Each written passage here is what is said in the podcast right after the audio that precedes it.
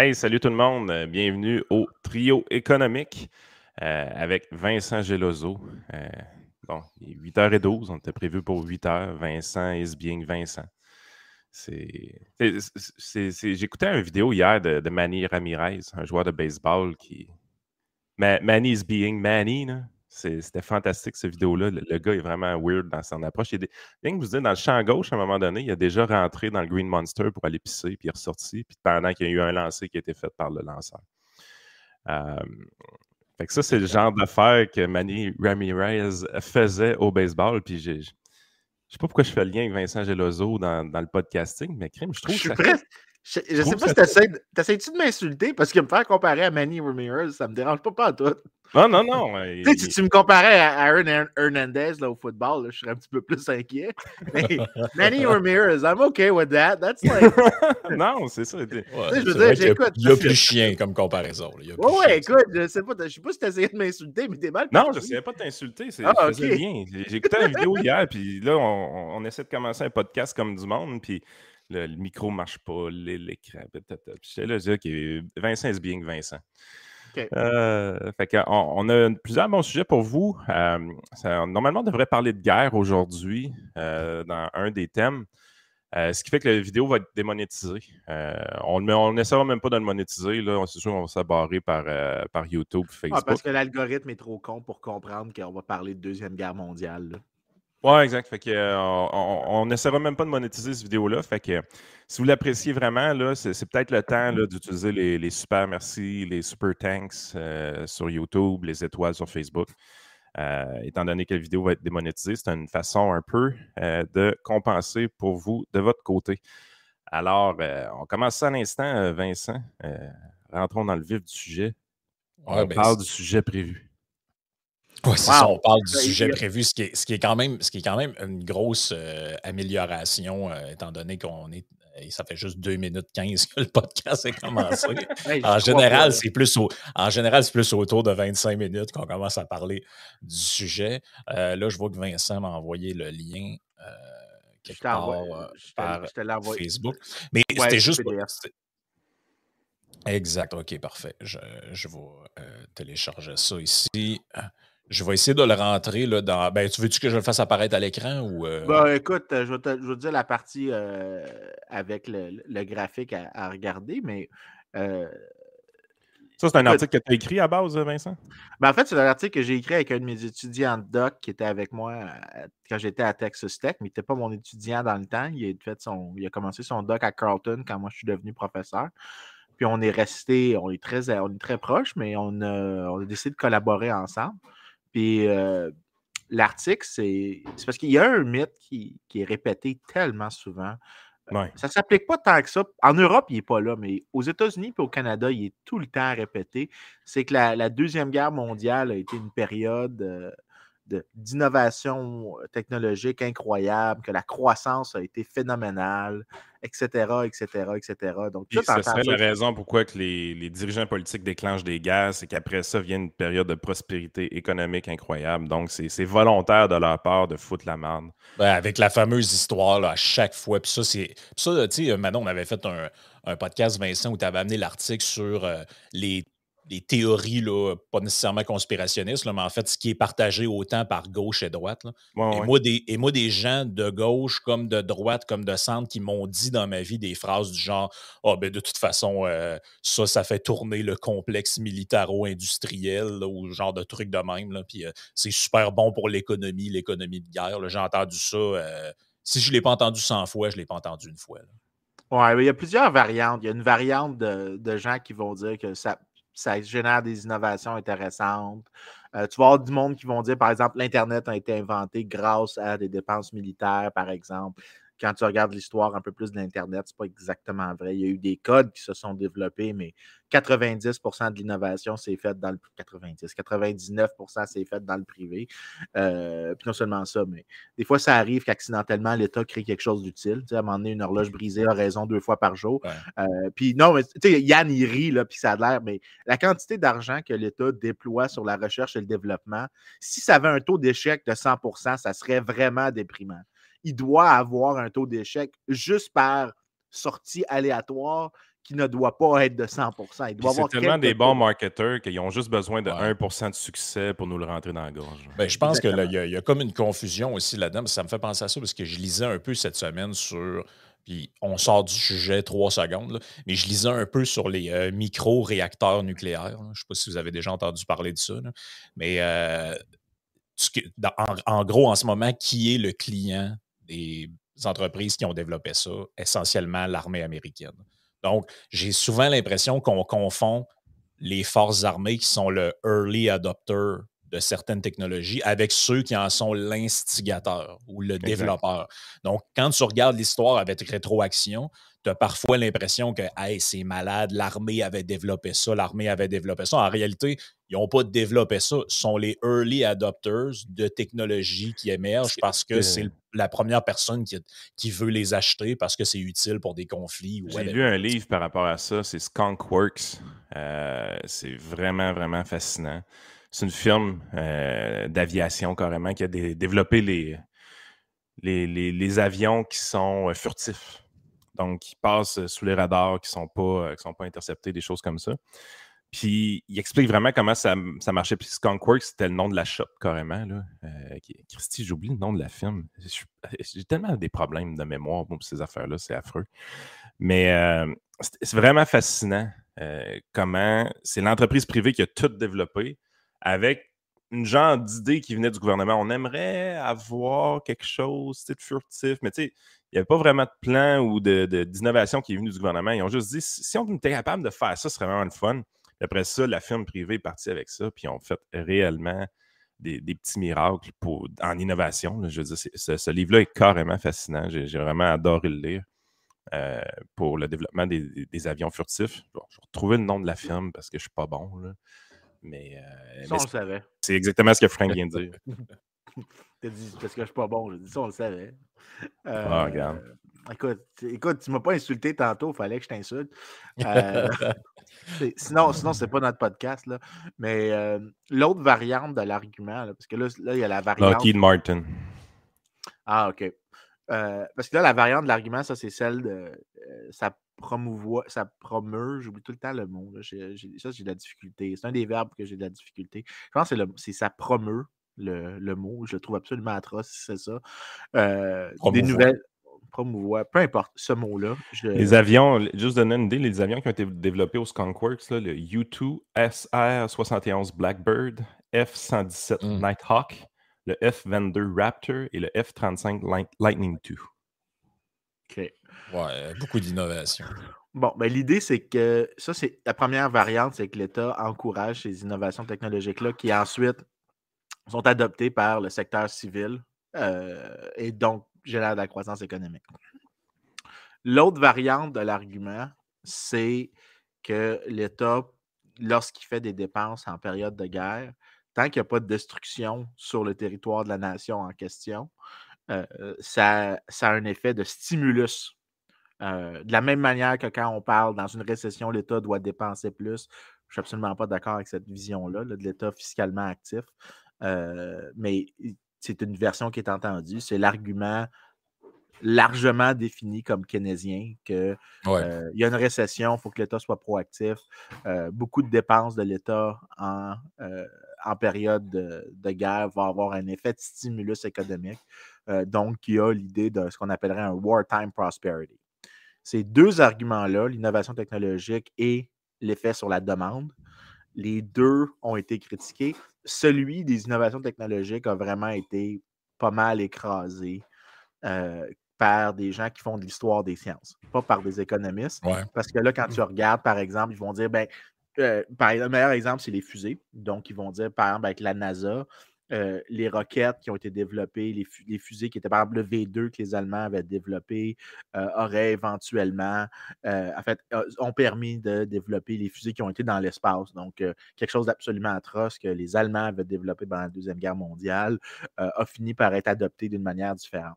Par contre, quand tu regardes les gens qui ont fait l'histoire de, de, notre exploration, de l'exploration de l'espace, euh, on réalise que tu avais plusieurs personnes qui travaillaient simultanément sur le même problème. Euh, la question, c'était peut-être juste que euh, qui aurait découvert, pas quand? Euh, euh, c'était pas mal, en fait. Euh, ça arrive, en fait, fréquemment dans l'histoire des sciences que tu as simultaneous discovery par deux personnes qui ne se connaissent pas, qui n'interagissent pas ensemble, puis qu'il y en a un qui arrive juste six mois en retard sur l'autre. Donc, la différence est, triviale. Ben, ces exemples-là, souvent, qui sont avancés, comme par exemple, on était dans l'espace grâce à, aux dépenses militaires sur sur les, les, fusées Rockets, mais pas des fusées dans le sens positif, les, fusées pour tirer sur des villes britanniques ou autres. Euh, ça ne se serait pas fait sans l'État? Non, pas vraiment. Euh, la même des fois, c'est que tu peux avoir des conséquences, euh, comment je pourrais dire ça? Tu peux avoir des effets positifs de quelque chose d'ultra négatif, mais ce n'est pas directement relié à ça. Là, comme l'affaire des scientifiques qui sont allés dans la NASA. Mais c'est vrai qu'après la Deuxième Guerre mondiale, en fait, directement après, tu as eu un truc qui s'appelait Operation Paperclip, où des, euh, dans le fond, des, entreprises américaines, puis entre autres des, officines gouvernementales, recrutaient des scientifiques allemands qui ne voulaient pas rester dans l'Allemagne dévastée d'après-guerre. Donc, il y en a qui ont émigré aux États-Unis. Il, y, a beaucoup d'Allemands qui ont émigré aux États-Unis avant la guerre et après la guerre, parce que pendant, c'était assez compliqué de sortir de là.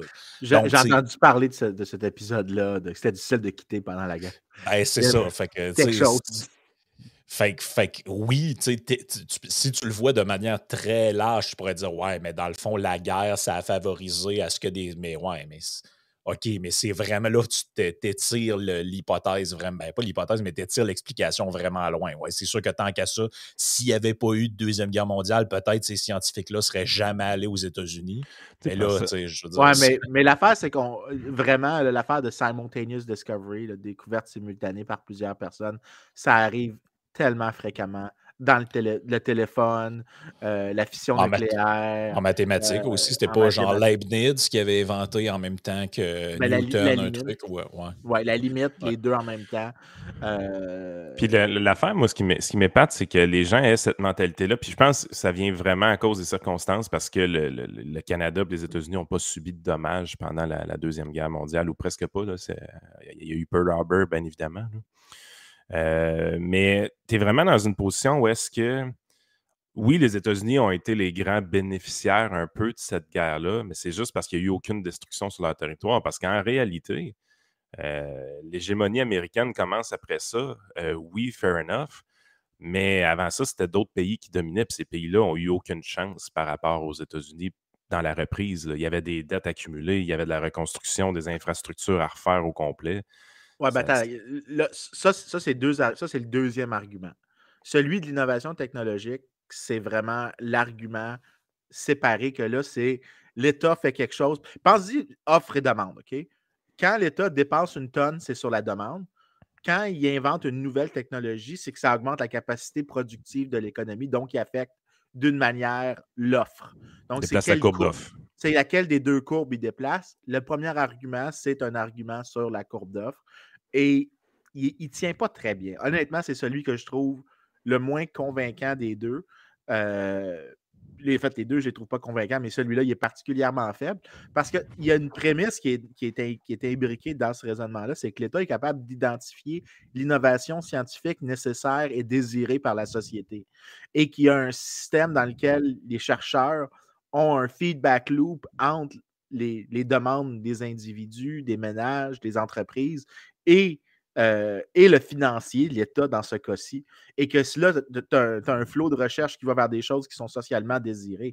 Mais c'est pas clair que c'est le cas. En fait, c'est clair que c'est pas le cas, parce que quand tu regardes l'histoire des grandes innovations, le, les, les, grandes périodes d'innovation, c'est des périodes dans lesquelles l'État est absolument pas très présent. Les secteurs dans lesquels il y a eu une innovation aujourd'hui, quand l'État est très présent, c'est les secteurs dans lesquels l'État n'est n'est pas présent.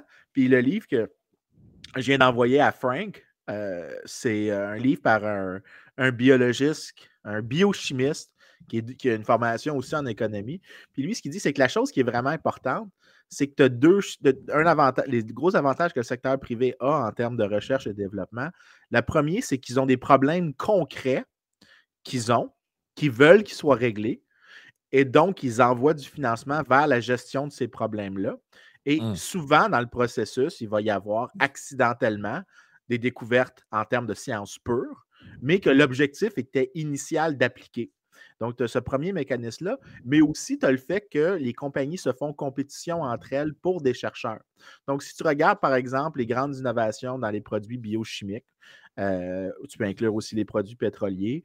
Euh, tous les sous-produits, en fait, des produits pétroliers, par exemple le nylon, euh, les, savons, le vaseline, ça s'est tout fait par des scientifiques qui étaient in-house dans des entreprises comme, par exemple, les Dupont aux États-Unis. Donc, tu avais énormément de recherches qui se faisaient in-house par ces compagnies-là. des gros aspects de la révolution verte, donc les nouvelles les nouvelles euh, euh, variétés de riz, de blé, d'avoine euh, qui ont été introduits in-house aussi. Donc, c'est des chercheurs qui étaient on-staff. Mais après, tu as d'autres chercheurs dans le monde académique qui ont vu attends, il y a quelque chose là-dedans qui est un truc de science pure qui est utile. On entend parler aussi en, médecine, honnêtement, c'est un argument qui revient beaucoup. Il y a beaucoup d'avancées du côté de la médecine qui ont été faites pendant la guerre à cause justement des nombreux blessés qui avaient à soigner, des choses comme ça. J'ai de la misère à adhérer à ça énormément parce que moi, j'ai toujours l'impression que ce qui a fait augmenter énormément notre espérance de vie dans les dernières années, c'est un petit peu plus l'industrie pharmaceutique avec ses, euh, développements côté molécules que la manière qu'on traitait les traumas, par exemple, pendant la Deuxième Guerre mondiale. En fait, c'est qu'ils testaient des techniques, probablement. Oui, mais ben, c'est pas pour dire que. D'ailleurs, ça veut pas dire que il n'y a, rien qui s'apprend. Ça serait faux de dire que la quantité de gains est zéro. La question, c'est est-ce que, les, est que les gains nets en valent la peine? Euh, c'est-à-dire que tu dois, tenir compte, tu dois, tenir compte, des coûts pour la société d'avoir fait ce développement de cette manière-là. Je euh, pense que la minute que tu mets 10 sur la valeur d'une vie humaine, puis on s'entend que c'est plus que ça, mais tu mets 10 sur la valeur d'une vie humaine, c'est sûr que tu es perdant. Euh, je suis pas mal sûr que oui. Mais, mais dans l'argument, ce qui est fait par ces gens-là, c'est en fait, la meilleure manière de le voir, c'est tu penses-tu vraiment qu'on a découvert les lois de la thermodynamique, puis après on a fait le moteur, à, le moteur à vapeur, ou on a fait le moteur à vapeur, puis après ça, on a compris les lois de la thermodynamique? Je pense que c'est la deuxième option. Bon, ben c'est ben, la plupart des historiens des sciences, euh, c'est un, peu, un peu vers ça qui, sont, qui ont fini par se tourner à un moment donné, que justement les les découvertes scientifiques découlent beaucoup plus de découvertes ou d'inventions techniques que l'inverse. On a toujours tendance à penser que tu as de grandes découvertes scientifiques et après, il y a quelqu'un qui arrive et dit hum, comment je pourrais appliquer ça concrètement? C'est le contraire. C'est beaucoup plus le contraire. C'est donc euh, les, euh, en fait, beaucoup de trucs mathématiques viennent de l'architecture. Euh, comment on construisait des trucs, puis là, on dit Ah ouais, ok, ça c'est fait comme ça. Puis là, après, tu, tu, découvres toutes sortes de de formules qui, finalement, que tu avais découvert de manière technique, mais sans le formaliser, autrement dit. Ben écoute, euh, la chose que j'aime bien gros, je t'envoie un, autre article. Ça, c'est la, la Dans le fond, la science permet la copie de la technique inventée. Ça se peut-tu? Ben, la théorisation, j'aurais dit, parce qu'après, tu peux répliquer. Parce que si tu n'as pas de théorie, mettons, puis tu fais de la, des inventions techniques, ben là, c'est comme un accident, mais dans le fond, si tu essaies de le reproduire sans trop savoir ce que tu as fait, ben là, est-ce que, est que tu vas être capable de reproduire ton affaire? Alors que si, Dans le fond, la, science, c'est. le technicien, donc, ça, c'est le chef cuisinier qui cuisine aux instincts, crée un plat qui est tout simplement magnifique par accident avec la chimie qui s'est faite à l'intérieur des ingrédients puis tout ça. Puis à un moment donné, la science arrive par en arrière, puis elle dit il faudrait écrire un livre de recettes pour expliquer aux gens comment ça fonctionne, comment ça marche, comment est-ce qu'on peut raffiner cette technique-là avec telle, telle autre nouvelle technique. Fait que la, la science se retrouve à être un peu plus l'écriture du livre de recettes, mais la créativité vient la personne qui n'a pas nécessairement la capacité d'écrire un livre de recettes, souvent. Ou des fois oui, des fois non. Ben, en fait, écoute, oui. Puis la meilleure manière de le voir, c'est qui, qui qui déploie le plus d'efforts pour. C'est quoi l'incitatif que tu as de découvrir des nouvelles informations? Si tu es, mettons, un scientifique dans lequel il y a une compétition pour du financement, tant pour des chercheurs qui se compétitionnent des firmes qui font du financement que des firmes qui cherchent des chercheurs, euh, tu peux avoir un marché dans lequel quelqu'un qui, vraiment, qui est vraiment convaincu qu'il a raison peut essayer d'approcher quelqu'un, alors que quand l'État intervient, tu as un effet où est-ce que tu as un seul financier qui fait un effet d'éviction sur la recherche des autres. Donc, tu te retrouves avec moins de joueurs, moins de compétition des idées, donc moins. Puis, le, j'oublie c'est qui qui avait dit ça, puis j'aime toujours aimé la phrase. La science n'est pas un truc qui se découvre en statique, c'est un truc qui se découvre avec friction. Dans le sens que tu as besoin de clash, tu as besoin d'erreurs qui sont produites, tu as besoin d'affrontements. Parce qu'il y a plein de choses qu'on a oubliées qui ont existé. Euh, euh, écoute, juste en physique, on avait l'idée que l'espace était, le temps était absolu. C'était une idée qui a existé. On oublie que ça a été une idée, mais maintenant, on sait que le temps est, un élément relatif euh, parce qu'il y a eu un clash entre deux sets d'idées. Tu avais des versions sur en nutrition, par exemple, sur c'est quoi les déterminants de l'obésité et autre chose. Tu as eu beaucoup de variantes qui ont été testées, tu as eu des erreurs qui ont été faites, mais tu as eu des clashs entre chercheurs. Mais pour que tu aies des clashs, il faut être de la compétition. Puis l'État, lorsqu'il intervient, l'effet qu'il a, c'est qu'il évince la compétition.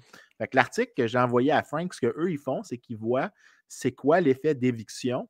Puis au net, est-ce que ça fait qu'il y a plus ou moins de recherche totale lorsque tu as une intervention de l'État? La réponse, c'est moins de recherche. Tu as peut-être plus de recherche bien publicisée. Tu peux penser au euh, euh, euh, CERN, le Large Hadron Collider. Oh, oui, l'accélérateur de particules. J'oublie où j'allais dire Berne en Suisse, mais j'oublie. Oui, c'est là, je pense. c'est en Suisse, mais j'oublie quelle ville maintenant. Pour l'amour de moi, j'oublie complètement c'est où. Mais, euh, ça, c'est un truc que l'État a dépensé une fortune. Puis probablement qu'il n'y a aucun secteur privé qui a été capable de faire ça tout seul. Mais la question, c'est est-ce que ça aurait été possible même que l'État fasse ça si ça n'avait pas été le résultat d'innovation privée dans le passé? Donc là, lui, ce qu'il fait, c'est que non seulement il check le crowding out que l'État peut faire, mais le crowding in que le secteur privé peut faire. Donc, euh, le privé crée des places pour l'État d'exister, mais vraiment à la marge. Euh, ou même dans quelle situation l'État là peut avoir un effet positif. J'ai l'impression souvent aussi en termes de recherche technologique que l'État s'excite plus rapidement que le secteur privé sur leur découverte. Dans le sens que, ben, regarde dans, la discussion là, pour l'électrification des transports, puis rendre les autos plus green, puis tout ça, on n'arrête pas de nous parler de l'hydrogène, puis de l'hydrogène, puis de l'hydrogène, puis ça, ça ne fait pas cinq ans, ça fait 30 ans qu'on nous parle de l'hydrogène. On a tout le temps eu l'impression que le gouvernement est bien, bien, bien excité avec l'hydrogène, alors que l'industrie automobile, euh, on ne sent pas un grand intérêt de leur côté à développer ça. Euh, ou du moins peut-être un peu plus récemment, mais ça n'a jamais été quelque chose vraiment, vraiment qui ont poussé de l'avant. Puis, tu es là, tu dis, est-ce que, oui, l'État a un pouvoir de marketing incroyable pour l'innovation technologique, mais j'ai souvent l'impression que il s'emporte trop vite. Il, ben, essaye de mettre la révolution avant que la ben, révolution arrive. L'État euh, est bon pour essayer de faire croire qu'il est à l'avant-scène de l'évolution technologique, puis de justement, tes écoutes, tes écoutes parler, puis on dirait qu'ils ont tout inventé, la voiture électrique, l'hydrogène, ils ont toujours des ils ont toujours des nouveaux projets. Or, quand tu regardes dans la manière dont eux fonctionnent, ils sont avec des technologies, des codes d'il y a 25-30 ans euh, au niveau informatique, des fax. Euh, un ne sait pas c'est quoi une clé USB. Euh, l'autre, donc là, t'es, moi, je, si vous allez dans une clinique médicale passer une radiographie, là, il y a fort possible qu'on va remettre ça sur un CD. Un fucking CD. On est en 2022. Un CD. je suis pas mal sûr qu'un CD coûte plus cher qu'une clé USB à, faible capacité. Mais c'est parce qu'un CD, qui a, qui a les moyens, mettons, chez. la seule raison, c'est que dans le. Ben, c'est que ben, la seule raison, c'est que. Dans, qui ont plus de, CD, de ben, il n'y a aucun ordinateur que tu achètes en ce moment un lecteur CD dessus. Ben, en fait, moi, j'en ai, un, j'en ai un lecteur CD, mais je l'ai acheté externe parce que des fois, il y a des vieilles données que des gens ont qui me partagent avec moi. Ah, mais ça, tout est un chercheur d'histoire économique. Oui, des fois, il y a des trucs. C'est ben triste de dire que des CD, parce que ça dit un peu notre âge, c'est des trucs historiques maintenant. donc, clairement, tu vois qu'ils ne sont pas à l'avant-plan de la technologie, mais quand tu les, quand tu les regardes moi, j'ai l'impression, en fait, que l'État a tendance à essayer de. Pas nécessairement l'État, mais le politicien, lui, va avoir tendance à voir OK, il y a quelque chose qui émerge. Comment je peux me faire du capital politique en essayant de mettre ça de l'avant? Moi, j'ai l'impression que c'est beaucoup plus ça qu'autre chose. Et là, il va décider laquelle des technologies que, selon lui, va être une bonne chose dans le futur. Mais, il y a encore des gens qui parlent du moteur roux au Québec, d'Hydro-Québec, qui avait essayé de développer. Oh my God, j'avais oublié ça. Euh, ben écoute, je vais te donner. Euh, Frank, là, puis après ça, on peut retourner sur la guerre, parce qu'on on va Parce que là, l'idée qu'on est en train de dire, c'est que l'État, le premier argument que l'État encourage l'innovation, il est vraiment faible, mais il est aussi capable d'encourager la malnovation, dans le sens que c'est vraiment mauvais ce qu'il fait. Puis mon exemple préféré, c'est un article que j'ai écrit avec Raymond March de l'Université du Dakota du Nord sur les lobotomies. Euh, c'est mmh. vraiment mon article préféré.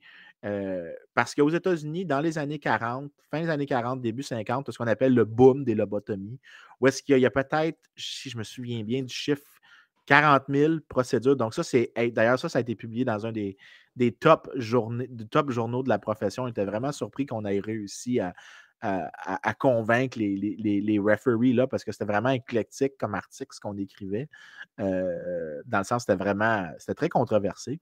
Parce que ce qu'on dit, c'est quand tu regardes ce boom de lobotomie qu'il y a aux États-Unis dans les années 40 et 50, un, euh, euh, la profession dans le monde académique avait déjà formulé une opposition très forte contre l'utilisation de la procédure. C'était largement les praticiens qui étaient dans les asiles qui étaient les qui en, qui en, faisaient en grande quantité, malgré un, désaccord avec la, communauté en général. ça, c'est un problème récurrent en passant en termes de science. Souvent, il y a un délai entre les découvertes des, praticiens et les théoriciens ou les théoriciens et les praticiens. Donc, souvent, tu en as un qui est en avance sur l'autre, mais la question qui est importante, c'est combien de temps ça prend pour les deux d'interagir entre eux pour découvrir la, la, bonne réponse. Mais les lobotomies, c'est un bon exemple. Dans les années 30, tout le monde, tous les, tous les théoriciens avaient compris que c'était de la merde. Et euh, ceux qui faisaient des lobotomies, c'était dans les asiles.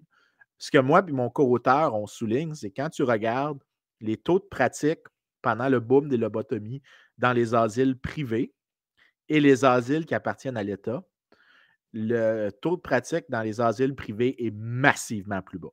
Massivement plus bas. Mais la raison, c'est que, euh, c'est que dans les asiles privés, tu as un feedback loop avec le consommateur. parce que les, gens sont placés là. Bon, il y a un effet aussi que la plupart des gens qui étaient dans des asiles privés étaient plus riches. Par exemple, la fille des Canadiens était dans un des asiles les plus. Euh, les, plus glorieux de la Nouvelle-Angleterre. Donc, euh, euh, j'oublie son prénom, mais celle qui, Rosemary, je pense qu'ils l'ont cachée parce que le terme de l'époque, c'était hystérique. et si je me souviens bien, elle avait été lobotomisée. Euh, de mémoire, oui. Euh, il me semble que c'est ça. Pour, ceux qui savent pas, un peu à l'époque.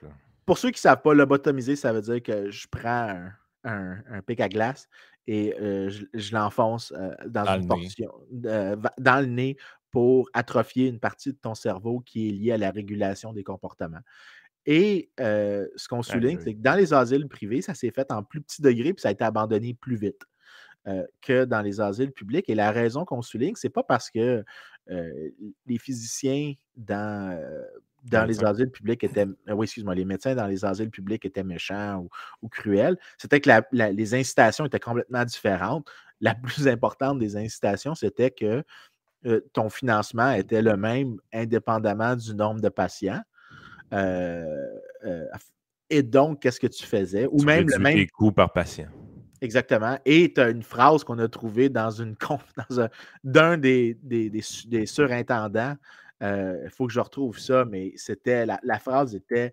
Il l'a dit publiquement dans une conférence euh, euh, avec verbatim puis tout. C'était pas un truc. un truc caché. Pendant que tu cherches ça, je on va lire le début de l'article. Ah, mais juste, juste avant. Ouais, je vais le lire après, mais juste avant, Yann, de ce que je comprends, je peux me tromper parce que l'information est à l'air assez dure à trouver. la dernière lobotomie, ça va vous surprendre, a été faite en France en 1986. Eh, en 86, eh. Vincent qui vient de nous dire que déjà dans les années 30, le monde savait que les, les, spécialistes savaient que ça ne marchait pas. Là. Ben, en fait, il ne disait, pas, disait pas que ça ne marchait pas. En fait, faut, il disait qu'il y avait d'autres choses de mieux que ça, probablement. C'était mal avisé dans la vaste majorité des cas. D'ailleurs, il y avait un gars, puis ça, c'est vraiment fascinant. Euh, un des médecins qui est le plus connu de l'époque s'appelle Walter Freeman. Le gars, à lui seul, a fait, si je me souviens bien, euh, euh, presque. Le chiffre que j'ai en tête, c'est 3000 lobotomies. il avait fait à peu près 5 à 10% de toutes les lobotomies qu'il y avait eu aux États-Unis. Eh. C'était, je viens de trouver le chiffre, 3000 lobotomies, 600 préfrontales, 2400 qui étaient transorbitales, euh, donc différentes parties du cerveau. Euh, c'était vraiment, il avait fait un, ça c'était en 1957 qu'il disait ça, puis il en a continué jusqu'en 1964, je pense, l'année de son décès. Lui, il travaillait presque exclusivement pour des hôpitaux d'État. Euh, et la quote du surintendant, c'était ben, un des avantages de la lobotomie, c'est que ça rend le patient plus docile. Et hum. parce qu'il est plus docile, euh, c'est plus facile on, on de dépense moins d'employés dessus. Ouais, puis voici la quote. Unlike forms of treatment that are administered in multiple rounds, the lobotomy is a one time procedure. It is also common for lobotomized patients to become more docile and easier to manage. Euh, le gars, il dit ouvertement, puis t'es là, ben voyons donc, tu dis ça à voir. Il, préfère s'occuper de légumes que de. mais c'est épouvantable. En 1967, alors qu'il a à son actif près de 3400 lobotomies, il opère pour la troisième fois Ellen Mortensen, sa patiente, qui décède trois jours plus tard d'une hémorragie intracrânienne. Pour cette raison, il est privé du droit d'exercer. Il continue cependant à parcourir le pays pour rendre visite à ses anciens patients jusqu'à sa mort en 72. OK, 72. Je pensais qu'il y avait. OK, fait que 64, c'est l'année, c'est l'année qui a été radiée. 67, c'est ça. 67, OK. OK, fait que j'oubliais mes années parce que l'article, on l'a sorti en, en, en, 2020 qui est sorti. Fait que, les, les, il, y a quand même des, il y a quand même presque 20 ans. En fait, à peu près 20 ans plus tard, il y a encore des gens qui faisaient ça en Europe. Là. Oui, oui. Mais, mais, mais, mais, la popularité a commencé à planter, mais nous, ce qu'on souligne, c'était que ça, ça montre l'idée que l'État n'est euh, pas si bon que ça en innovation parce que il crée un set d'incitations qui va être le même pour tout ce qui est monopolisé. Alors que euh, dans L'État a tendance à vouloir prouver qu'il a raison. Hein. Euh, oui. C'est pas. Le, je pense que les scientifiques qui aiment vraiment la science acceptent la critique d'une façon sereine parce qu'ils ont besoin de cette critique-là pour continuer d'avancer. C'est la raison pourquoi, quand vous soumettez des papiers, vous les soumettez à, l'observation des pairs. Mais euh, quand tu arrives et tu parles de l'État, l'État, il va s'entêter jusqu'au bout pour prouver qu'il avait raison. Ah, ben, c'est des politiciens et des mandarins. C'est des gens extrêmement brillants. Tassez-vous de là. le, truc du, juste euh, le, truc du, moteur roue, là. Yann, tu as eu un bon flash. Je vous lis le début de l'article sur euh, Wikipédia. Le moteur roue d'Hydro-Québec est un moteur roue inventé en 1994 par l'équipe du physicien Pierre Couture travaillant pour Hydro-Québec. Il visait au remplacement du moteur à combustion utilisé dans la majorité des véhicules automobiles par quatre moteurs électriques situés dans les roues de la voiture et alimentés par une batterie. Cette dernière se rechargeait lors du freinage du véhicule ainsi qu'à l'aide du réseau domestique d'électricité. Objet de promesses électorales faites par les libéraux au pouvoir lors de la campagne électorale de l'élection québécoise de 1994 et démontrant des performances prometteuses dans un reportage télévisuel de l'émission de culture scientifique Découverte, le projet cristallise un sentiment de réussite québécoise dans une tranche de la population. Devant une absence de lien solide avec le milieu des constructeurs automobiles, la société abandonne le projet en 1995, suscitant maintes interrogations. On dirait que tout ce qu'on a dit depuis le début est dans ce paragraphe-là. Puis, il n'était pas loin. Tu sais, quand tu regardes réellement le fonctionnement d'une voiture hybride, tu vois que ce à quoi il avait pensé, c'était pas complètement fou c'est aujourd'hui une voiture électrique. Il y a des affaires qui ressemblent un peu à ça quand même. Les sauf, sauf qu'au lieu de laisser le truc avancer, puis peut-être euh, cet ingénieur-là aurait pu avoir d'autres contacts ailleurs, le politique est sauté là-dessus comme la misère sur le pauvre monde, a dû vendre ça dans des pubs, dans des promesses comme la, la, meilleure invention depuis le pain tranché, puis finalement, ça a fait poète-poète. Écoute, on est en 2022, puis ça arrive dans les commentaires sur YouTube, à l'occasion que des gens disent Ouais, mais le moteur roue d'Hydro-Québec, là, il faut, il faut qu'on continue avec ça.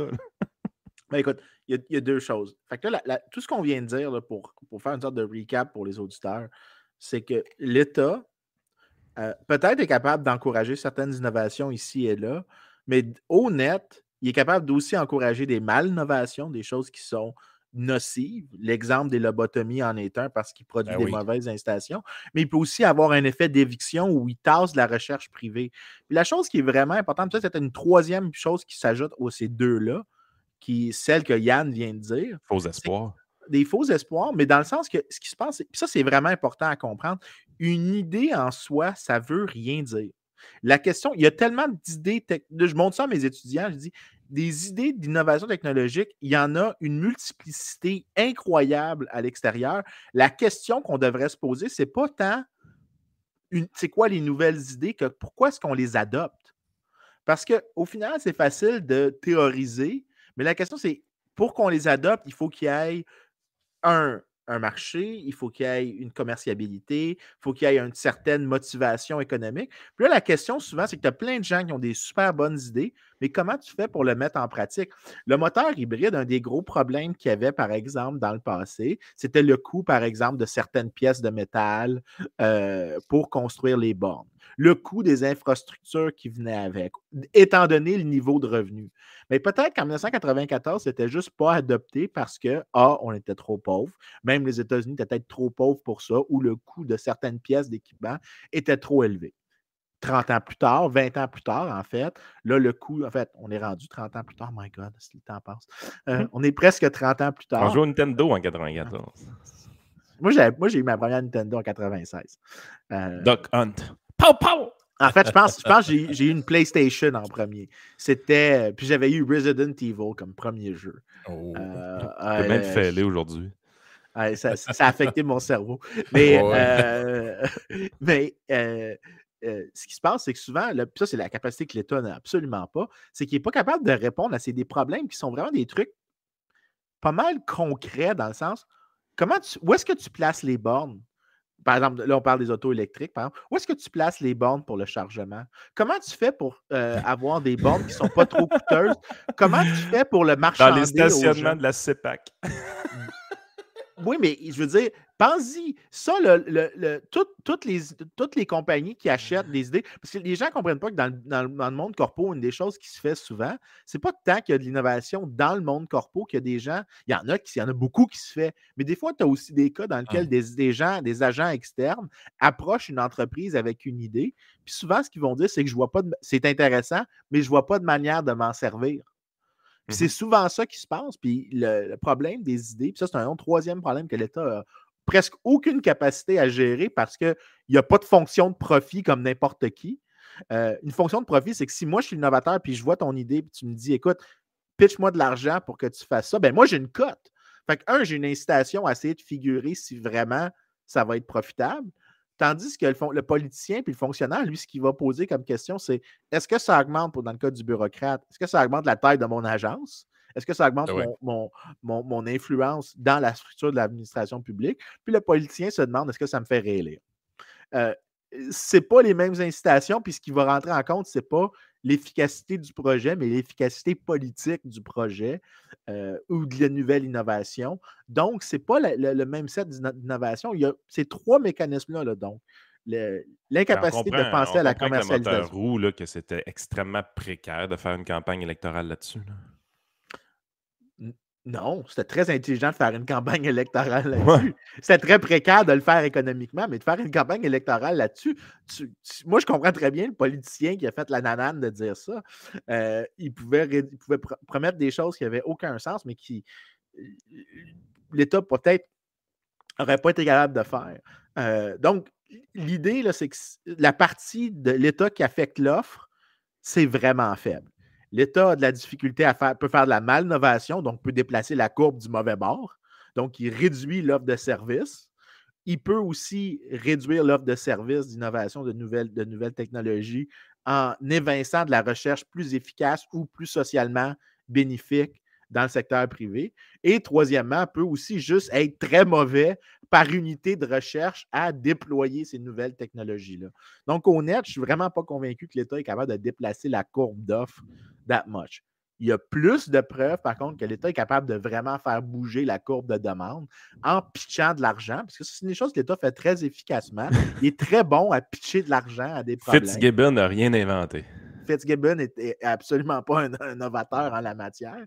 Il euh, faut admettre quand même qu'il y a un certain flair politique pour, euh, pour, avoir l'air d'être un, génie, mais la réalité, c'est que.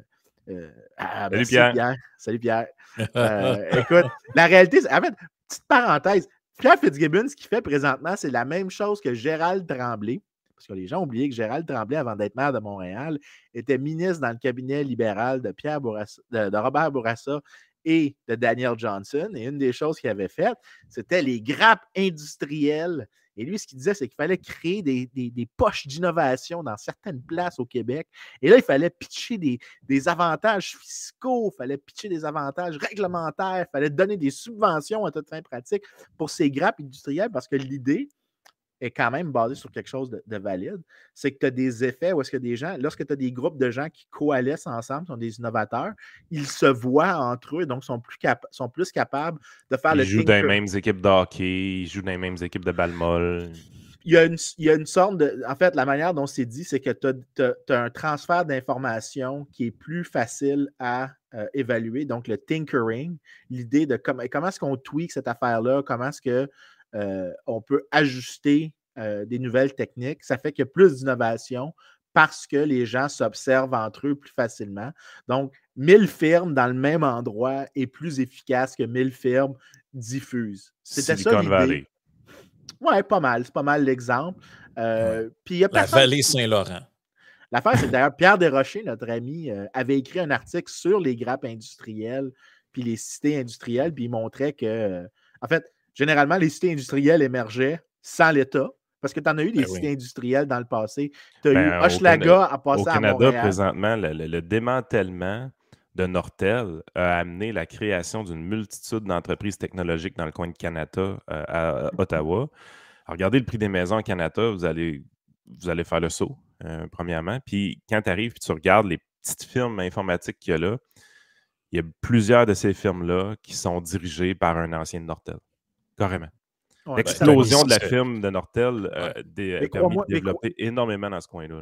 Mais crois-moi, il n'y a aucun fonctionnaire qui s'est dit Canada, c'est là qu'on y va. Il n'y a aucun fonctionnaire qui s'est dit cette question-là. Mais en réalité, quand tu regardes des places où il y a eu des, des, grappes industrielles d'innovation, c'est des places comme Manchester en Angleterre, comme Chicago aux États-Unis à la fin du 19e siècle, pour tout était le meatpacking, euh, euh, les Dupont au Delaware, euh, énormément. Il n'y a personne qui colle un centre de recherche euh, mmh. ou une grappe industrielle. En fait, au début du 19e siècle, aux États-Unis, c'était Baltimore sur euh, les innovations dans, et crois-moi, il n'y a aucun fonctionnaire qui aurait pensé à ça, les innovations dans Non, la farine, le traitement des farines.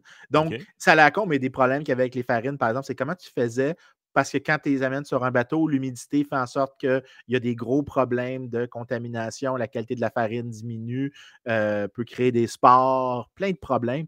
Donc, il y a eu des innovations dans la manière de faire les barils, dans la manière de faire le criblage pour que tu enlèves la saleté qui était dans le blé lorsque tu fais la transformation. Comment tu faisais pour euh, euh, transformer plus efficacement le blé avec pour enlever le son et euh, ce qu'on appelle les middlings. En anglais, c'est brands and middlings, les, parties autour, que tu gardes juste l'endosperme, le, blanc qui donne la farine, tu enlèves tout le reste dans lequel le, autour du grain. Toutes ces pratiques-là, c'était des innovations, mais il n'y a aucun bureaucrate qui se serait dit la chose qu'il faut faire, c'est des meilleurs barils pour mettre la farine dedans. Mais là, la guerre, la guerre, c'est pas une raison pour se faire mal. Ouais. Il faut qu'on vienne à la guerre. Juste avant, est-ce que vous vous rappelez de ça? Attends un peu. Qu'est-ce que tu as trouvé là? Obama et son imprimante 3D. Ah. Obama, il avait fait un fucking shit show avec les, euh, les, imprimantes 3D. 2014, ça c'était en 2015 ou quelque chose de même. Il était en train de se faire imprimer une clé ou je sais pas trop. Là. Euh, après ça, ça c'est en 2013.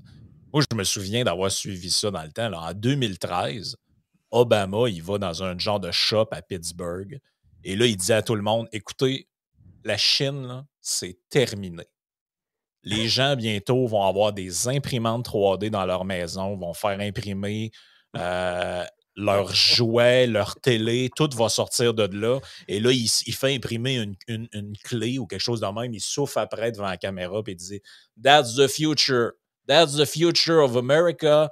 Everybody in America will have this 3D printer in their home. China is over. Je m'en rappelle comme si c'était hier. Chris, ces, politiciens-là, ils jinxent euh, l'innovation technologique avec le statement d'abruti. Je veux dire, ben, est-ce que vous pensez vraiment qu'on va arriver un jour où, genre, il n'y aura plus d'importation de nulle part dans le monde et les gens vont se fabriquer leurs propres affaires parce qu'ils vont tout avoir chez eux des imprimantes 3D? Écoute, bon, eh, tu dis qui tu me fais penser, puis il y a toujours eu un débat sur c'est quoi qu'il avait dit exactement mais c'était Al Gore qui avait dit, et j'ai trouvé la quote During my service in the United States Congress, I took the initiative in creating the Internet. Ça, c'était Al Gore. Al Gore! oui, mais, l'affaire, c'est qu'il y a eu un débat sur qu'est-ce qu'il voulait dire vraiment. Parce que la phrase dit I took the initiative in creating the Internet. Est-ce qu'il dit que c'est lui qui l'a créé ou qu'il a pris initiative dans ceux qu'il créait déjà puis qui les a appuyés?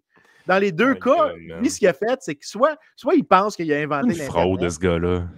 Mais attends, soit il pense qu'il a inventé l'Internet ou il pense que son rôle a été de prendre l'initiative que le secteur privé n'était pas capable de prendre, puis que sans lui, il n'y en aurait pas eu autant qu'aujourd'hui. Euh, fait, Al Gore.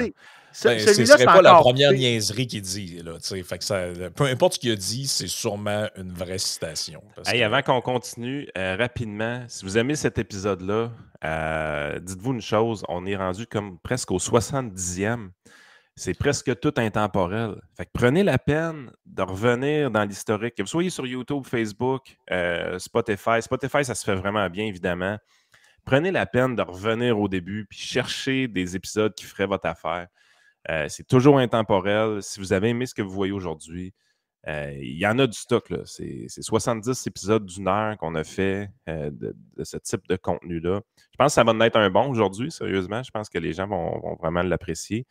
ça se peut que vous trouviez qu'on est un peu rouillé, que, ça a changé le format par rapport au début.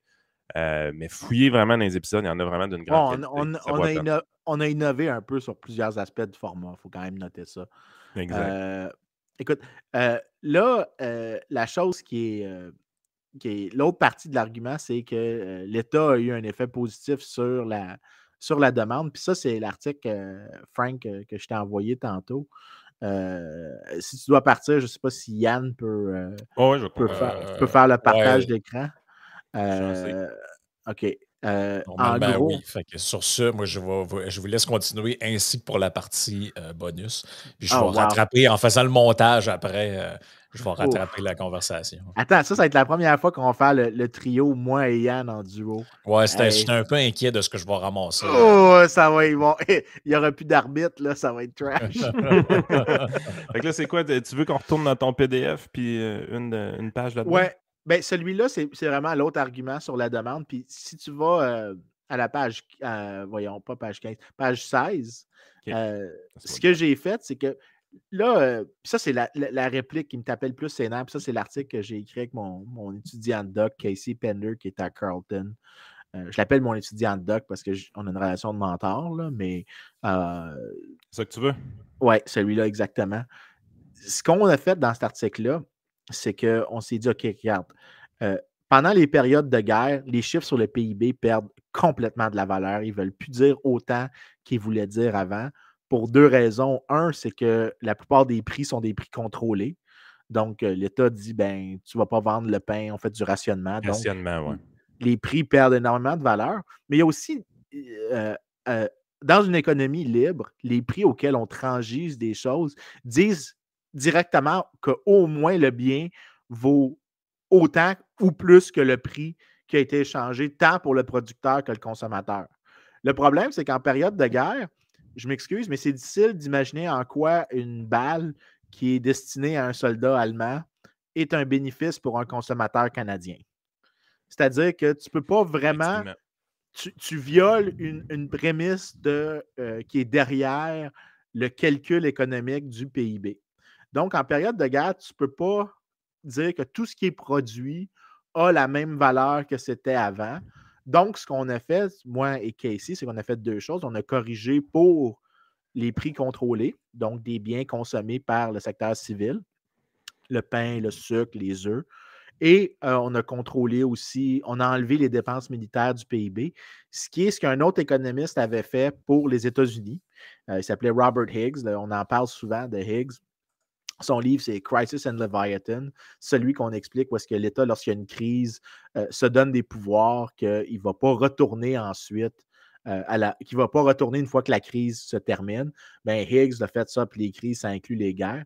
Mais Higgs a souligné que pendant la Deuxième Guerre mondiale, quand tu corriges les chiffres pour les problèmes que j'ai mentionnés aux États-Unis, la guerre n'était pas du tout une période de prospérité. En fait, c'est une continuation de la Grande Dépression euh, et c'est le retour à la paix avec le décontrôle des prix, donc la libéralisation des prix, mais aussi l'introduction d'un il y a une sorte de rollback de certaines politiques qui étaient en plus dans la Grande Dépression qui avait été fait.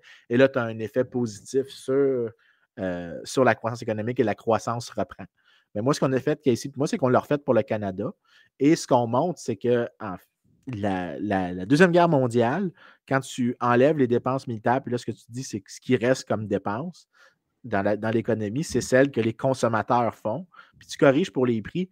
La Grande Dépression continue de jusqu'en 1945. Il n'y a aucun gain de niveau de vie euh, dans les corrections, alors que quand tu prends les données officielles, le PIB per capita a augmenté de 70% pendant la guerre. C'est-à-dire que les Canadiens étaient 70% plus riches une fois que la guerre était terminée. Ce qui serait quand même surprenant. Là. Je veux dire, à, la base, il y a plusieurs hommes qui ont quitté leur famille et qui sont décédés l'autre bord du continent. Déjà là, tu viens de perdre des gens actifs dans ta main-d'œuvre qui sont dans leur pic. Ils ont 25 ans, ils ont 27 ans. Ils, étaient vraiment prêts à mettre l'épaule à la roue pour la société, puis ils sont morts, ils sont décédés. Oh oui. En quoi tu peux augmenter le PIB dans un tel contexte? C'est capoté. Écoute, j'ai jamais compris comment les gens croyaient ça, mais je pense que c'est parce qu'il y a vraiment. Les gens prennent les chiffres et présument que la théorie derrière les chiffres s'applique tout le temps dans tous les cas, alors que pendant une période de guerre, une des hypothèses qui est nécessaire pour que la théorie, que le chiffre soit conforme aux, expectatives théoriques, soit pertinent, mais ces hypothèses-là ne sont pas vraies. C'est-à-dire qu'il faut genre que les prix soient libres pour que les prix auxquels les choses sont échangées reflètent vraiment la valeur pour le consommateur. Si ce n'est pas le cas, tu as un problème. Mais ce qu'on montre, c'est que quand tu corriges pour ça, il y a euh, non seulement ça, mais les chiffres officiels disent qu'il y a une grosse dépression une fois que la guerre se termine, donc l'économie est en contraction. Alors que quand tu regardes uniquement les dépenses civiles, corrigées pour le contrôle des prix, euh, parce qu'avant, pendant la guerre, par exemple, tu payais plus cher, mais pas en dollars, tu payais plus cher en termes de temps parce que tu attendais, tu avais le rationnement, euh, tu avais plein d'affaires comme ça. Quand la guerre se termine, le coût caché, qui était en termes de temps, qui n'était pas dans le prix monétaire, c'est imbriqué dans le coût réel de la chose. ça a l'air de créer une augmentation, mais en réalité, il n'y en, en, a pas vraiment. Ce que tu réalises, c'est que la Grande Dépression se termine pas en 1939, comme certaines personnes disent, mais en 1945, quand la guerre se termine, parce que dans la première année après la guerre, euh, euh, entre 1945 et 1946, le, revenu par personne ajusté pour le, contrôle des prix, euh, tu as un saut de presque 30 ben, en toute logique. Ben, un, les, les hommes reviennent au pays, première des choses. Ben, fait déjà là, ça, ça, paraît. Ensuite de ça, je veux dire, il n'y a pas de dommages sur nos territoires, euh, ce qui permet réellement de, de, recommencer la vie normale très, très, très, très rapidement, ce qui n'est sûrement pas le cas euh, en Europe, ça j'en suis persuadé. Euh, mais en même temps, en Europe, tu as la reconstruction des infrastructures qui en soi est une forme d'activité économique. Fait que si tu as creusé un trou avec la, dépression, mais ben, juste d'aller dans cette construction-là d'infrastructures doit, doit quand même créer une forme de PIB. Ça. Oui, mais ça, ça c'est un autre argument qui ne fait pas de sens. Les, Européens, en fait, ça, il y a juste ça, c'est drôle comment les gens ne comprennent pas ça. Quand je parle des historiens et des économistes européens, ils vont dire ce que je t'avais de dire. Mais il y a seulement les, économistes américains et canadiens qui vont dire Ah, mais regarde, les taux de croissance après la guerre en France, en Allemagne étaient incroyables. C'était du 7, 8, 9, 10 Tu parles de quelque chose qui a été complètement ben détruit. Ben en fait, c'est là, là qu'il y a toujours la question de euh, c'est quoi exactement qu'on mesure? Parce que euh, quand tu mesures de la croissance économique, lorsque tu es à ta frontière technologique, ben, ce que tu es en train de mesurer, c'est quelqu'un qui fait de la, qui, réussit à avoir de la croissance en générant des nouvelles informations. Mais si, disons, là, ce qui s'est passé pendant la guerre, tu as eu la destruction des voies ferrées, tu as eu la destruction de, euh, d'un, capital industriel, mais que la plupart des. Imagine un scénario extrême. On détruit tout ce qu'il y a au Canada physiquement, mais on ne tue aucune personne. OK?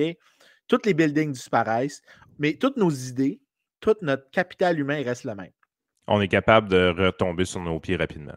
Exactement. Donc, le vrai coût de la Deuxième Guerre mondiale, ce n'est pas tant la destruction physique. Oui, ça a un coût, il ne faut pas se mentir.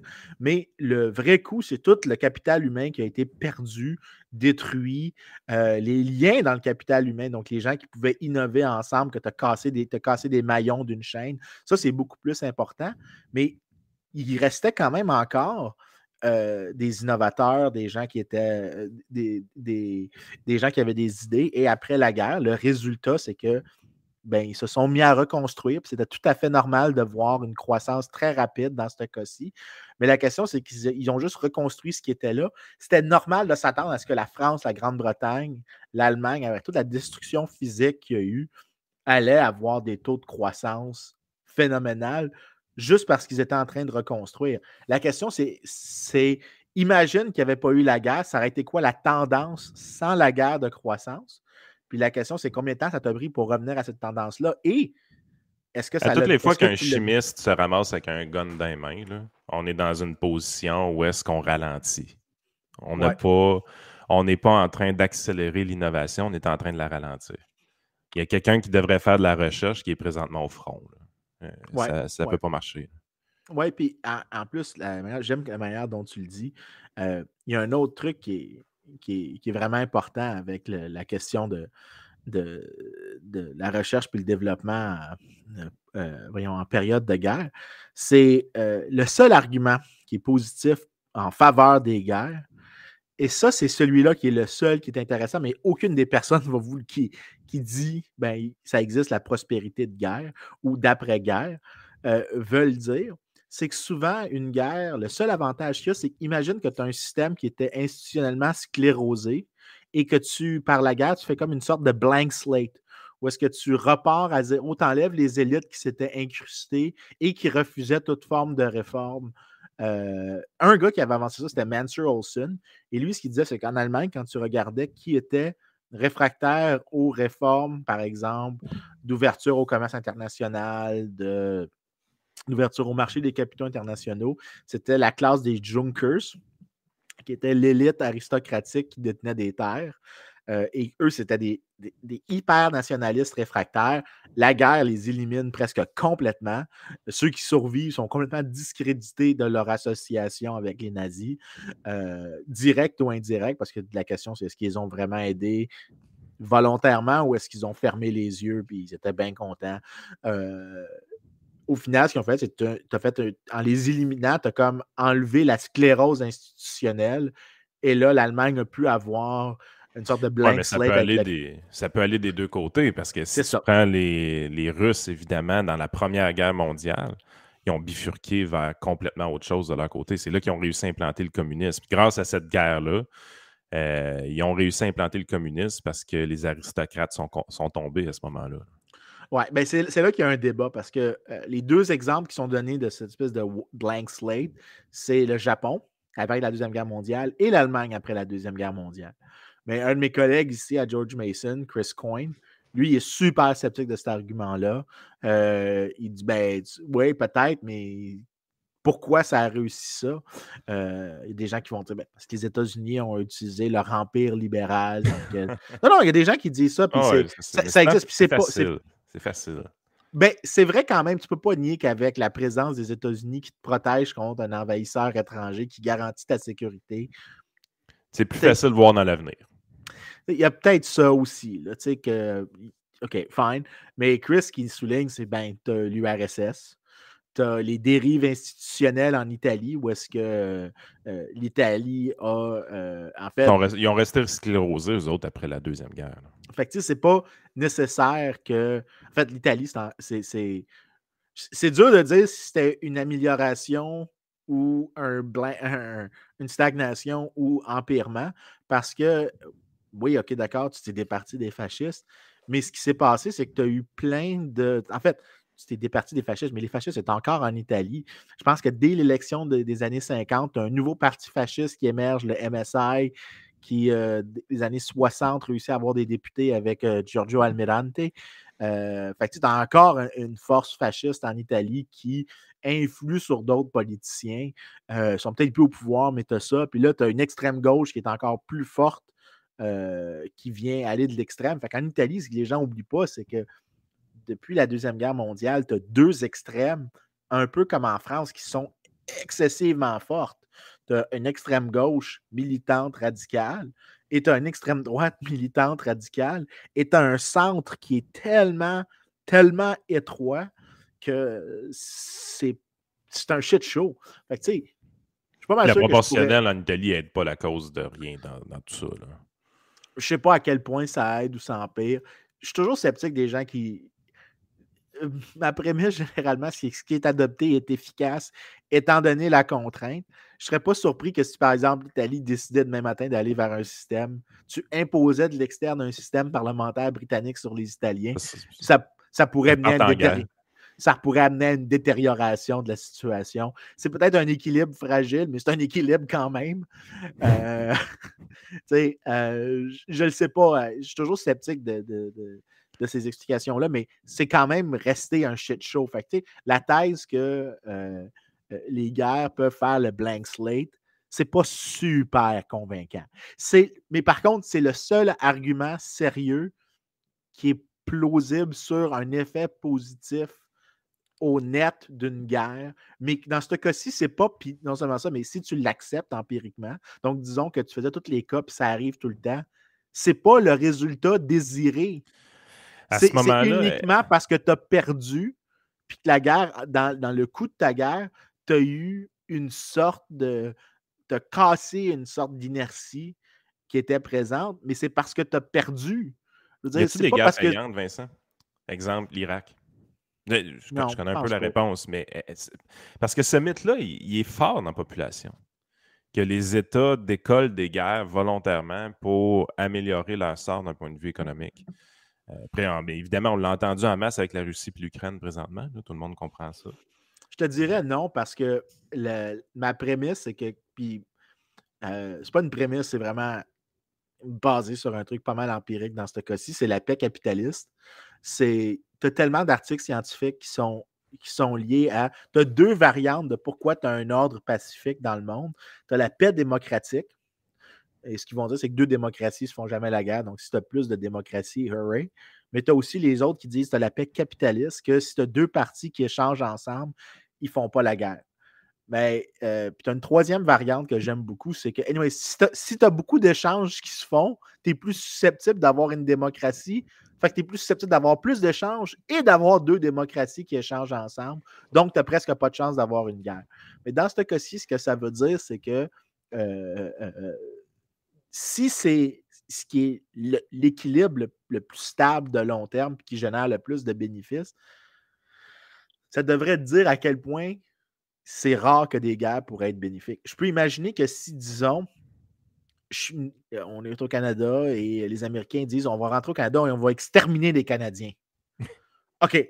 OK. Je pense que dans ce cas-ci, l'acte de nous de résister est absolument valide.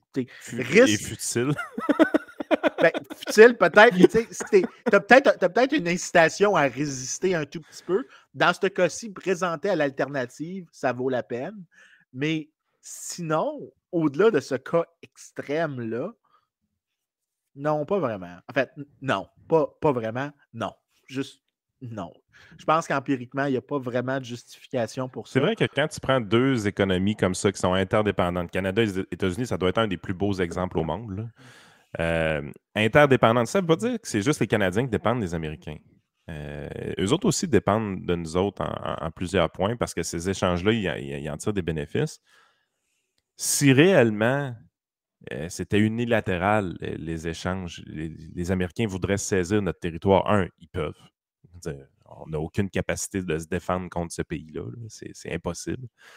Euh, fait avant d'aller foutre la merde au Moyen-Orient, on en a des sortes bitumineux ici. S'ils veulent les saisir, ils sont capables. Ils peuvent les prendre, ils sont juste à côté. Euh, ils pourraient transformer, ils pourraient annexer le, Canada aux États-Unis les doigts dans le nez s'ils voulaient. Pourquoi ils ne le font pas? Ben, ils n'ont absolument aucun avantage à le faire. C'est beaucoup plus payant pour eux d'entretenir des relations économiques saines avec un pays que de, saisir ses actifs euh, de ressources naturelles. Euh, oui, puis non seulement ça, mais les gens pensent que des ressources naturelles, tu les saisis, mais tu as tellement d'affaires que tu ne peux pas exactement saisir. Donc, juste pense les, ressources naturelles des, forestières québécoises. Euh, il y a plein de petits détails de comment euh, extraire le bois, comment le couper, qui sont spécifiques au Québec, puis que c'est une information tacite que tu ne peux pas communiquer aux autres. Euh, L'exploitation des barrages électriques, il y a plus de chances que les Québécois sachent comment faire que les Américains. Oui, puis c'est des connaissances qui ne se mettent pas dans un textbook. Fait que si, disons, demain matin, ce que tu avais, c'est que les Américains envahissent, puis nous, ce qu'on fait, c'est drapeau blanc. Fait qu'on fait un thought experiment. On fait juste lever le drapeau blanc, puis on dit d'accord, on va pas se battre. ce qui est une bonne solution en soi. fait, je, je, veux dire, je sais pas. Je ne veux pas peux pas dire si c'est une bonne solution ou non. Là. Non, non, mais, on n'a aucune chance. effectivement, mais à un moment donné, quand quelqu'un dit qu'il veut, veut te subjuguer, je suis pas fan. Je suis fan de résister. Là. Ouais, euh, mais... Mais, mais, je, comprends, mais je comprends que face à de telles chances, tu le réflexe de dire, you know what, fuck it. Mais mettons qu'on dise fuck it, qu'on dise le fuck it. On ne s'ostinera pas. Puis que les Américains font juste ce que tu fais, c'est que tu remplaces le, le, management par des Américains, je te garantis que même s'il n'y a aucune destruction, il n'y a aucun dommage, tu vas avoir une baisse de production juste parce que les nouveaux ne sont pas familiers avec tout le capital humain tacite, qui n'est pas mesurable, qui n'est pas écrit dans un livre, qui est juste par expertise, par euh, expérience canadienne. Tu gères une entreprise canadienne, tu viens de, de te soumettre aux Américains c'est quoi ton niveau de motivation à continuer à vouloir prospérer, à t'imaginer dans le futur qu'est-ce qui va arriver? C'est un nouveau système, tu n'es pas habitué à ça. Ça se peut que tu abandonnes. Ça se peut que tu dises Ah, OK, le niveau de motivation baisse pour tout le monde. Oui, mais, mais c'est pour ça que quand je dis, quand on dit tu penses qu'une guerre, tu vas approprier les ressources de l'autre. Non. ça, c'est parce que une fonction de production, c'est que tu as le capital, tu as le travail, et tu as les connaissances qui vont avec. Est-ce que ça, les, les quand Quand tu envahis, puis tu prends le capital, puis le, travail de l'autre, ben, la question, c'est est-ce que tu réussis aussi à prendre son, ses connaissances? Ben non. Si tu ne prends pas ses connaissances, parce que les fonctions de production, généralement, sont multiplicatives, c'est que tu fais le capital fois le travail fois l'autre. Si tu en as un qui tombe à zéro, toute ta production tombe à zéro. Fait que si, disons, les Canadiens disent OK, d'accord, on capitule, mais tous les travailleurs de la foresterie canadienne sont comme I'm out! on va tout quitter. Puis, ben, ils vont rien produire. Fait la question, c'est que si tu, les actifs que l'envahisseur ne peut pas saisir, ce qui est généralement dans la tête des gens, ben, c'est ça qui va faire en sorte que tu n'auras pas énormément de gains. Euh, c'est pour ça que les, guerres ont tendance à arriver dans des pays qui sont mono-industriels. Donc, il y avait très peu de recherche, développement, de, de diversité, de connaissances techniques. Je veux dire, les, pays, les, pays qui ont effectivement du, beaucoup de pétrole ou même en Afghanistan, l'opium, ces choses-là, tu sais, euh, ce type de pays-là est vulnérable aux guerres parce que justement, il y a quelqu'un qui, le voit comme une ressource stratégique à saisir parce que de toute façon, il n'y a rien d'autre dans ce pays-là que ça. Euh, puis, tu sais, il y a des affaires de terre rare qui vont finir par jouer ou des choses comme ça. Euh, les pays d'Afrique, un jour, pourraient être vulnérables pour des choses comme ça. Mais quand tu arrives, tu te dis, moindrement qu'un pays se développe, autant du point de vue démocratique que du niveau commercial. C'est plus une immunité un peu contre les guerres. là, tu pourrais dire, ouais, mais là, l'Ukraine, la Russie, c'est comme une vieille guerre froide un peu. Euh, c'est très stratégique militairement, cette affaire-là. Puis ce que tu sens en, Russie, justement, présentement, c'est que ça, ça c'est plus une guerre, la Russie contre l'Ukraine. On dirait que c'est vraiment une guerre Poutine contre l'Ukraine. On, on, a l'impression que le gars est en train de jouer un peu son poste. Ben, euh, je ne suis pas sûr que les oligarques russes ont du fun tant que ça présentement dans ce qui se passe. Juste une question contrefactuelle. pour mettre ça en, perspective avant qu'on passe au Patreon, imagine qu'il y a moins d'interdépendance économique entre la Russie et l'Union européenne. Est-ce que la guerre est plus ou moins violente? La guerre est plus violente. Ça ne veut pas dire que les, gens qui. Pardon, il y a eu beaucoup de gens qui se sont dit, gars, c'est la preuve que la thèse de la, paix capitaliste ne fonctionne pas. Non, c'est parce que tu penses en termes d'erreur de catégorie. Tu penses que ça veut dire qu'il y aura zéro guerre. L'argument de la thèse de la, paix capitaliste, c'est que la violence va diminuer. L'intensité des conflits va diminuer. Ça peut dire que si tu diminues tellement l'intensité qu'il va y avoir moins de conflits, point barre. Mais c'est aussi possible que les conflits qui vont avoir lieu vont être beaucoup moins violents parce que les parties belligérantes vont se dire Hmm. Mais c'est encore une guerre chirurgicale, présentement. Tu n'as pas pas de mass destruction pendant tout en Ukraine. C'est réellement une guerre qui est encore chirurgicale. Tant mieux. Ça, limite quand même les dégâts. Puis je dis pas qu'il n'y a pas de dégâts. Je dis ça limite les dégâts. Parce que la, Russie peut raser l'Ukraine demain matin. Je te garantis que s'il n'y avait pas de lien économique entre la Russie et l'Union européenne, dans le fond de mes tripes, je me dis que si Poutine rencontre la même résistance qu'il rencontre présentement, il aurait déjà déployé des armes, des, armes, des armes nucléaires sur le territoire. le fait est que présentement, il y a énormément de coûts pour lui d'utiliser, de comme pas trop pousser l'utilisation de la violence, parce qu'il y a encore des pénalités qui peuvent être faites. Il y a encore, puis c'est pas. la, pression vient quand même de l'interne. Euh, les oligarques russes, eux autres, sont là pour faire de l'argent. Puis ils commencent, euh, tu sais, ils n'aiment pas ça, euh, avoir leur pays en guerre. Les autres, c'est dur de faire du commerce dans ce temps-là. Fait que la pression est là à l'interne aussi, puis on le sent, là, c'est les tensions qu'il y a entre Poutine et, le reste des dirigeants. ça, ça je, je pense que tu as raison, mais je suis pas. J'aimerais ça, j'aimerais ça qu'on puisse voir davantage. ça, je pense que c'est quelque chose qui va toujours nous être caché parce que ben c'est. C'est une grande supposition ce que je fais là, on s'entend. Oui, mais il n'y a personne qui va nous donner le data pour tester l'hypothèse. Je suis pas mal convaincu. mais, ah, t'as pas de lien avec le Kremlin qui pourrait t'envoyer des CD? Non, non, on était supposé, euh, supposé aller voir notre chèque la semaine passée. Là. On l'a pas eu. Mais, mais pour vrai, je, je, suis vrai. Je pense que tu as raison dans le sens que euh, les oligarques russes, le, bargain for power qui se fait présentement, c'est que le, un dictateur, la manière qu'il reste au pouvoir, c'est soit qu'il réussit à dissuader les masses de se révolter, mais aussi de. Puis Alors, le contrôle de l'armée est super important dans ce temps-là. Euh, oui, mais il y a aussi un autre argument, c'est pourquoi, puis ça, quand tu regardes, c'est Gordon Tullock qui avait dit ça en premier, c'est quand tu regardes toutes les révolutions qu'il y a, généralement, euh, ça commence rarement du bas. C'est souvent des gens, bon, ça arrive des fois, mais les dictateurs qui se font enlever du pouvoir, il y a tout le temps quelqu'un dans les hautes officines du pouvoir qui, qui se tourne contre le dirigeant en place. Euh, donc, tu as toujours un traître. Et la question, c'est pourquoi toutes les révolutions commencent étrangement du top? Parce que c'est eux qui ont le plus d'informations à propos de la situation, qui ont le plus de contrôle sur certaines situations, mais c'est eux qui se partagent les rentes du pouvoir politique avec l'autre. Donc, c'est eux qui ont le plus de gains de changer l'arrangement contre ou pour un autre parti.